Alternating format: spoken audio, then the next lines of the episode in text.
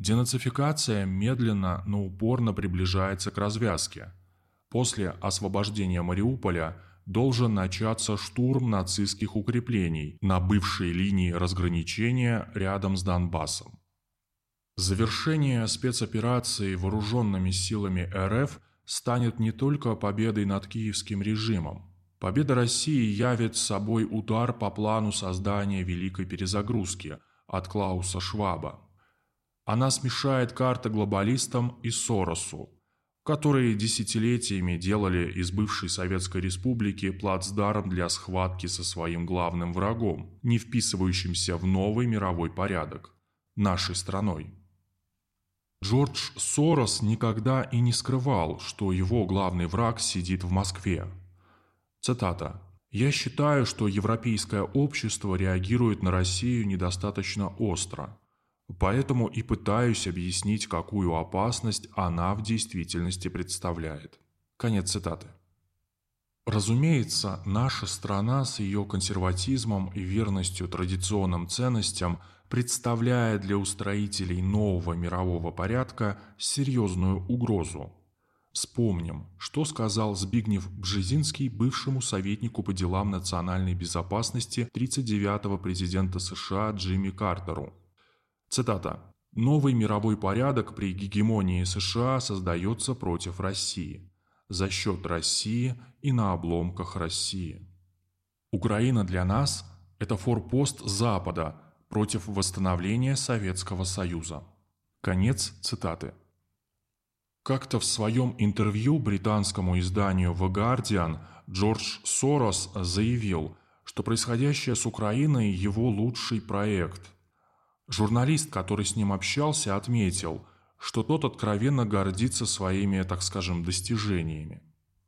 Беседа происходила три года назад, задолго до начала спецоперации, поэтому не вызвала широкого резонанса в обществе. Но уже тогда главный спонсор цветных революций намекнул, что добился в незалежной, еще не полного, но многообещающего политического прогресса. Сложно представить, что этот гениальный бизнесмен все делает только своими руками. Как метко подметил член-корреспондент Академии военных наук РФ, политолог-американист Сергей Судаков, нет ни одного конфликта, где бы не участвовал фонд Сороса, запрещен в России.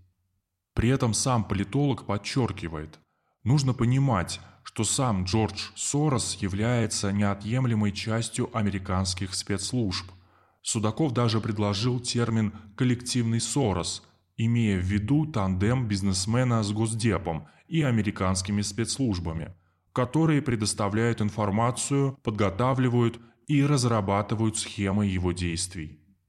Сам Сорос цинично объясняет свои махинации именно интересами бизнеса, а вложение своих фондов именует инвестициями.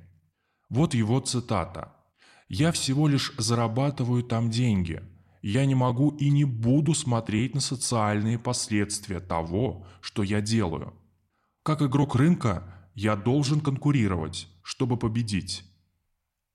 Там, где появлялись его люди, начиналась смута, делались попытки госпереворота, причем зачастую успешные, а капитал Сороса пополнялся новыми миллионами – поскольку все его начинания были направлены на захват контроля над высокодоходными сферами экономик завоеванных стран. Так писал о миллиардере азербайджанский политолог Заур Расулзаде. Свои инвестиции в Украину Сорос вкладывал через фонд Возрождения. Тактика была той же, что и в России 90-х когда вслед за жалкими 500-долларовыми грантами российским ученым пришла повинность переписывать учебники по истории для школьных программ. Этот филантроп отмечает, что на создание такого успешного проекта, как Украина, необходимо около 25 лет, то есть одно поколение – Помимо искажения истории российско-украинских отношений и очернения прошлого и настоящего российского государства, фонд успешно продвигал европейские ценности и демократию среди молодежи.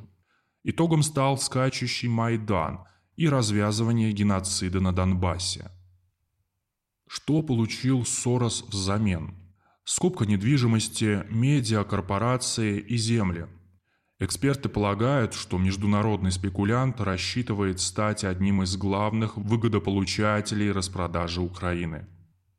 Сорос посредством своего наместника, олигарха Томаша Фиалы, генерального директора и основателя Dragon Capital – Через совместные фонды только за 2016-2018 годы скупил 350 тысяч квадратных метров коммерческой недвижимости в Незалежной.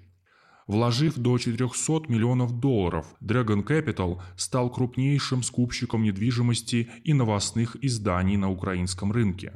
Приобретение Соросом медиаресурсов означает полный контроль над информационной сферой. Теперь становится ясно – Почему с пафосных слов о защите воли народа и спасении демократии Джордж Сорос перешел к жестким заявлениям, подобным следующему. «Украина нужна нам в качестве торпеды в войне с Россией. Судьба граждан этой страны вообще нас не волнует». Конец цитаты. Спецоперация на Украине сорвала планы старого спекулянта, а также основателя Агентства модернизации Украины – Бернара Анри Леви и его британских соинвесторов, владельцев транснациональной корпорации по производству ГМО-продуктов Monsanto Company и многих других бизнесменов, которым Сорос и Леви в обмен на денежное влияние в спасение демократии на Украине обещал главный приз – новую Россию без Путина.